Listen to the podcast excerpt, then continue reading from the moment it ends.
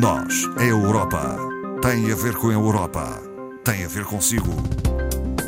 À sexta, uma reflexão sobre a atualidade europeia na emissão de hoje do Nós Europa, Marco Teles, coordenador do Europe Direct Madeira. Boa tarde. Boa tarde, Marta. Uh, Marco Teles, começamos por fazer uma referência uh, a uma catástrofe uh, humanitária também. ocorreu um terremoto que atingiu o sul do Afeganistão na madrugada de 22 de agosto e a situação, ainda que não seja conhecida ao pormenor, é com certeza de, eh, de, grande dificuldade para aquele povo e a União Europeia avançou com uma ajuda. Sim, sem dúvida. Eh, mais um, um problema para um país que já tem uh, diversos problemas uh, a seu cargo, desde logo uma seca também em termos climáticos, com uma seca muito grave, com uma economia completamente desestruturada. Enfim, problemas de diversa natureza, também políticos, e obviamente que eh, agora colocou-se esta situação realmente do sismo e, e, de facto uma coisa que inicialmente se pensava poderia ter um impacto um, tanto ao quanto circunscrito neste momento já, já falamos de quatro dígitos de perdas de, de, vítimas humanas e, portanto, a União Europeia, eh, em solidariedade com esta situação, mobilizou eh, esta semana um milhão de euros em ajuda humanitária na sequência deste terremoto. Que será, digamos, para organizações não governamentais no terreno. Se, será uma ajuda, desde logo, para dar resposta àquelas que são as necessidades mais uhum. urgentes dos afegãos nesta, nesta situação e que será executado, em termos práticos, por parceiros humanitários que já estão no terreno. Uhum. Portanto, não há, obviamente, eh, tempo para organizar as coisas de outra forma, portanto, é utilizar as, eh, as estruturas e as, eh, as entidades que já estão no terreno, recordando, obviamente, que é um país que também, no ano passado, com a saída dos Estados Unidos, colocou aqui algumas destas instituições de ajuda humanitária, algumas delas também abandonaram o país uhum. na sequência dessa, dessa situação e, portanto, é, até em termos de ajuda humanitária é difícil fazer lá chegar essa ajuda. Mas, de qualquer forma, apenas para dizer que é mais um contributo, uh, neste caso, da União Europeia, e ainda para mais num país que também está a sofrer com a situação da guerra na Ucrânia, porque 40% do trigo que uh, é consumido no Afeganistão provinha precisamente da Ucrânia e, portanto, tal como outras partes deste globo, eles estão a sofrer bastante com esta situação. Uh, outro uh, tema uh, tem a ver naturalmente com o facto de, por unanimidade, se a União Europeia ter aceitado ou confirmado o estatuto de país candidato à, à União Europeia à Ucrânia. À Ucrânia, exatamente. E à Moldávia também. E à Moldávia. Obviamente que o foco, o grande foco, estava aqui sobre a situação da Ucrânia, só, só para fazer o ponto da situação em termos de contexto. Eh, nós estamos a falar de três países que pediram recentemente esta adesão à União Europeia, portanto, a Ucrânia, a Moldávia e também a Geórgia. Eh, o caso da Ucrânia, como é de resto conhecido, foi pedido quatro dias após uh, a invasão uhum. por parte da Rússia. A Moldávia e a Geórgia vieram apresentar as candidaturas depois, um pouco mais tarde, no mês seguinte, em março. Um, e um, havia, portanto, aqui esta, esta, esta expectativa em relação à tomada de posição do Conselho, na medida em que uh, a recomendação da Comissão era, de facto, no, aliás, começou precisamente com a Presidente da Comissão Sim. a propor é, esta situação da adesão à União uh, Europeia. Um, depois tivemos esta semana o próprio Parlamento Europeu que recomendou a atribuição sem demora, e portanto aqui o sem demora estou a citar exatamente o que saiu do comunicado do Parlamento Europeu, portanto de, a, a decisão de sem demora atribuir esse estatuto e de resto no Parlamento a maioria votou favoravelmente, 529 uhum. votos a favor contra 45 contra, portanto a opinião do Parlamento Europeu foi unânime em relação a essa atribuição e tivemos ontem então o início do Conselho Europeu, que termina de resto hoje, eh, em que eh, os eh, chefes de governo e de Estado chegaram então a um consenso, porque esta é uma decisão que obriga de facto à tal unanimidade, têm Sim. que estar todos de acordo e foi dada então a luz verde à recomendação da Comissão Europeia para atribuir à Ucrânia e à Moldávia o estatuto de país de candidato. A Geórgia não teve essa, não foi prevista nesta situação, portanto foi-lhe dada a perspectiva europeia, portanto um um, digamos, como uma espécie de pré-requisito é. a pensar futuramente na, na, na candidatura e, e, portanto, é este o cenário que nós temos. Uh, alguns continuam de fora. Alguns, continuam... Alguns países que já se candidataram Sim, há mais é, tempo. É, é, isso é, é, é, óbvio. Não, é polémico. Não, não, não, vamos já toda aqui, um, se me permite a expressão, mas já toda aqui às vezes um, uma certa visão romântica em torno desta situação deste problema que acontece na Ucrânia, dada a invasão uh, russa. Mas há problemas reais que têm que ser resolvidos e, e, e, portanto, não deixa de haver, apesar de haver uma solidariedade geral, e, e, que obviamente tem que haver com a Ucrânia, mas há situações específicas que geram algum descontentamento. Não esquecendo, como a Marta referia bem, que os países dos Balcãs Ocidentais, estamos a falar Albânia, Bósnia, Kosovo, Macedónia do Norte, Montenegro, eh, Sérvia, nós estamos a falar de um conjunto de hum. países que já tinham tirado o ticket, já estavam Sim. na fila de espera eh, como países candidatos e, portanto, eh estão eh, a ver o seu pedido de certa forma a ficar e não diria um pouco para trás, mas hum, estão criaram-se expectativas que não estão, a, não estão a ser correspondidas na realidade. Uhum. Aliás, o, o, responsável da Albânia, ainda ontem, de certa forma, brincava com a situação, a dizer: bom, vocês, vocês na Ucrânia são agora país candidato, mas podem aguardar, porque, enfim, este, isto é um processo longo, longo. e efetivamente é. é. Uh, eu acho que desse ponto de vista, uh, ontem o, o primeiro-ministro português referia-se a esta situação e ele referia aqui duas coisas que me parecem importantes. Uma, desde logo, é relembrar outra vez do, do de todo o, a demora uh, que pode haver em relação à efetiva adesão da Ucrânia uh, à União Europeia. É um processo. É um processo, é longo, é demorado. Que implica, digamos, o cumprimento de determinadas regras para a própria adesão. É? Eu iria mais longe, Marta. Repara, a gente pela primeira vez estamos a, a aceitar um país como candidato que está numa situação de guerra, por exemplo. Portanto, em, em teoria, até diria que uh, nem as condições estarão reunidas Sim. para.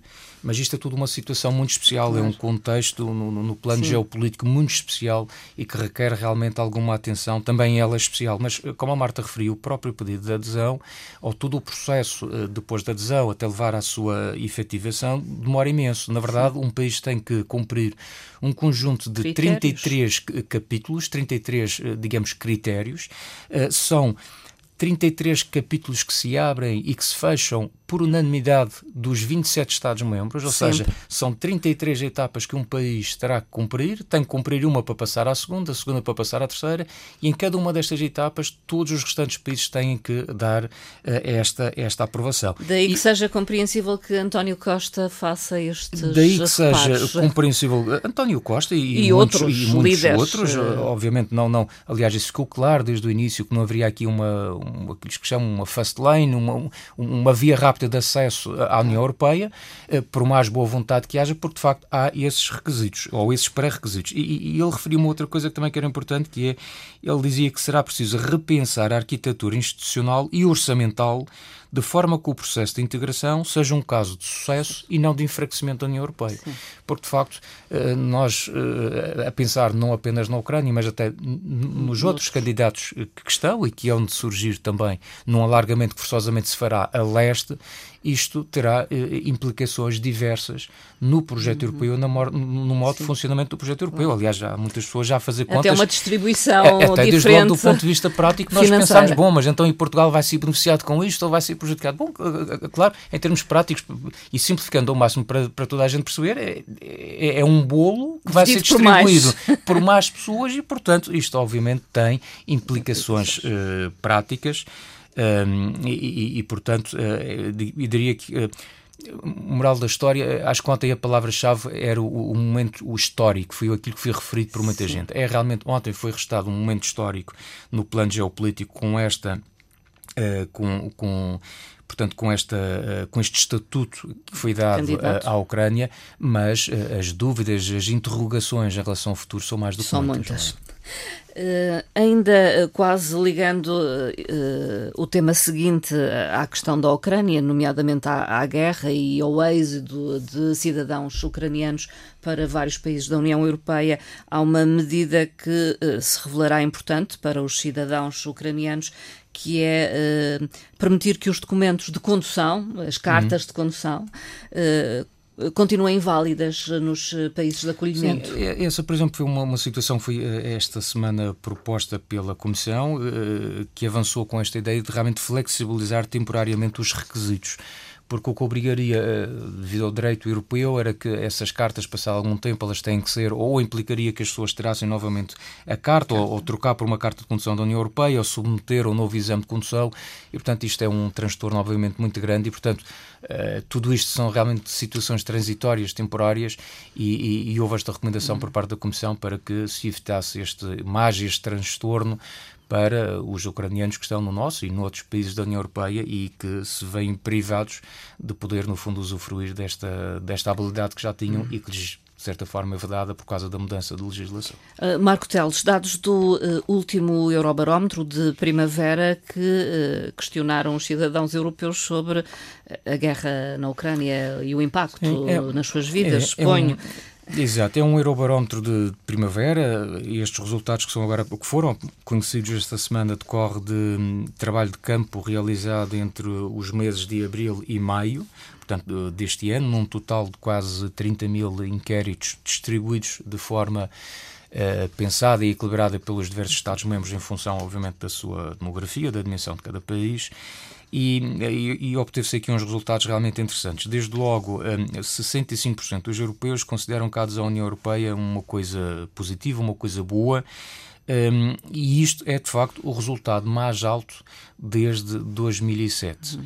Um, não deixa de ser curioso, porque, Sim. pronto, obviamente estamos todos a viver uma conjuntura um, tanto ou quanto adversa, uhum. uns mais do que outros, como é óbvio, mas este sentimento de reconhecimento das vantagens da adesão à União Europeia é, digamos que, transversal, Sim. não é?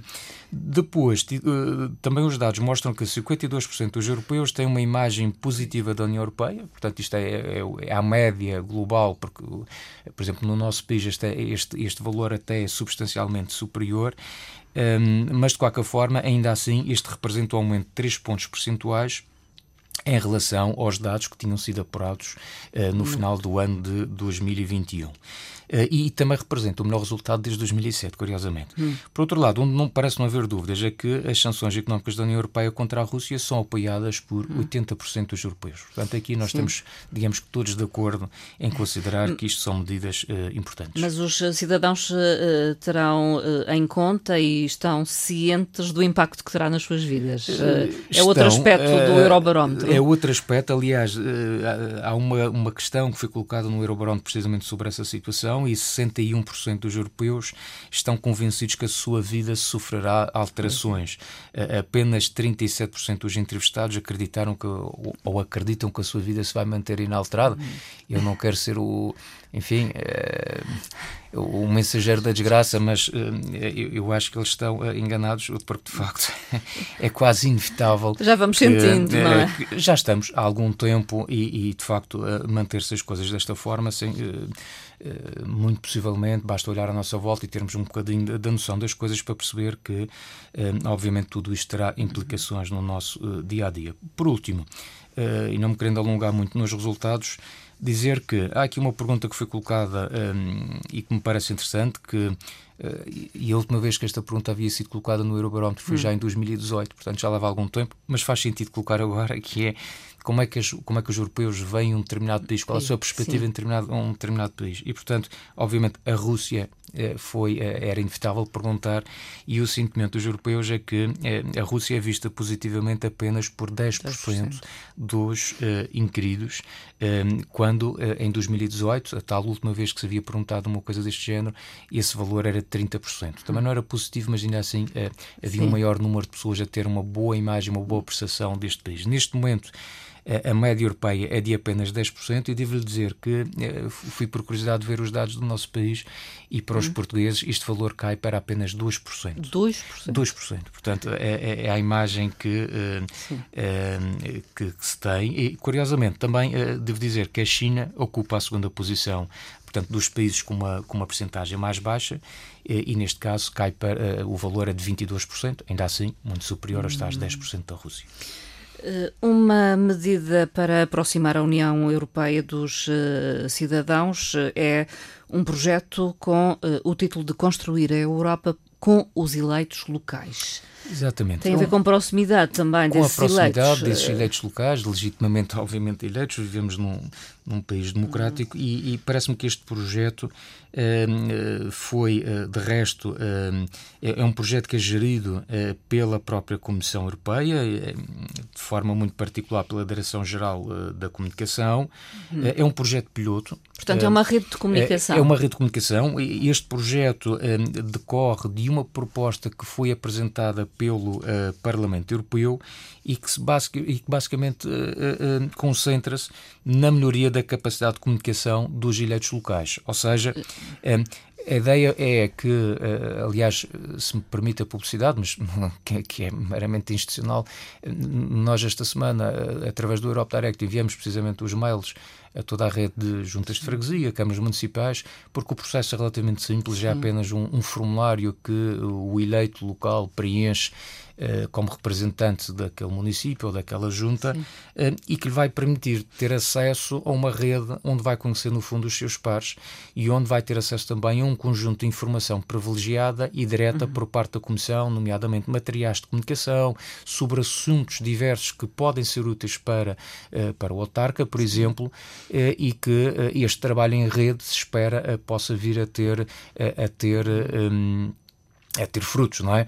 Se me perguntam, bom, mas esta, este projeto é, com, os, com os eleitos locais, isto, isto é financiado, há financiamento envolvido? Não, não, não. há. É apenas meramente uma rede é a disponibilização de material. disponibilização de materiais, de comunicação, de informação uh, com uh, precisamente este objetivo de aproximar estas pessoas e também lhes dar ferramentas para que eles possam discutir as temáticas europeias juntamente com a população local de uma forma uh, mais eficaz ou mais eficiente, Sim. se quiser. Marco Teles, vamos a questões de agenda. O que é que está a acontecer ou vai acontecer nos próximos tempos? Muita coisa. Isto Muita coisa. Tem sido umas semanas muito ricas. Aliás, o programa de hoje acho que teria que ter o dobro do tempo, porque há aqui o aconteceram também esta semana, nomeadamente discussões no Parlamento Europeu sobre assuntos muito interessantes, mas que não temos tempo para uhum. trazer cá. Mas uh, achei interessante destacar aqui um, uma atividade que irá decorrer já no próximo dia 27, portanto na segunda-feira, e vai até o dia 1 de julho. Ehm, que é uma, uma, uma conferência uh, sobre os oceanos um, que ocorre em Lisboa e no qual estarão presentes 12 eh, eurodeputados eh, do Parlamento Europeu, eh, das Comissões das Pescas, Ambiente, Saúde Pública e Segurança Alimentar e também Desenvolvimento, nesta que é a Conferência dos Oceanos da ONU. Portanto, é uma conferência organizada pelo governo português e pelo Quênia também. Uh, tem também aqui como grande objetivo alcançar os Objetivos de Desenvolvimento Sustentável, portanto, é algo que também tem muito a ver com os ODS e uh, que tem os oceanos como tema central. Uh, curiosamente, desses 12 deputados, um, a, deputada madeirense uh, Sara Cerda estará presente porque é membro precisamente da Comissão de Ambiente, Saúde Pública e Segurança Alimentar, portanto tem aqui uma ligação com esta temática dos oceanos, que é de resto um tema extremamente uhum. importante. Só para relembrar o nosso auditório, acho que nunca é mais uh, demais relembrar, mas os oceanos cobrem 70% da superfície da Terra, sabemos todos isso, está nos manuais escolares. Às vezes não sabemos ou não nos recordamos que são, que os oceanos uhum. são o lar de cerca de 80% de toda a vida uh, terrestre ou da vida existente no, no, globo. Também dizer que os oceanos absorvem, são os responsáveis pela absorção de 25% de todas as emissões de dióxido de carbono e que capturam cerca de 90% do calor adicional que é gerado por essas emissões. Portanto, eh, neste combate às alterações climáticas, eh, neste interesse em alcançar eh, as metas do Pacto Ecológico Europeu, nós não podemos, falamos muitas das vezes dos problemas Sim. da atmosfera, mas nós não podemos esquecer os oceanos. Temos que olhar Sim. para o mar e para os oceanos com outra contemplação e com outra preocupação. Conferência dos Oceanos das Nações Unidas em Lisboa, de 27 a 1 de julho, e, e foi, digamos, o, o, tema da agenda que eh, destacou de outras possibilidades que haveria com certeza. Marco Teles, ficamos por aqui. Até à próxima conversa. Até à próxima. Obrigado. Bom Obrigada.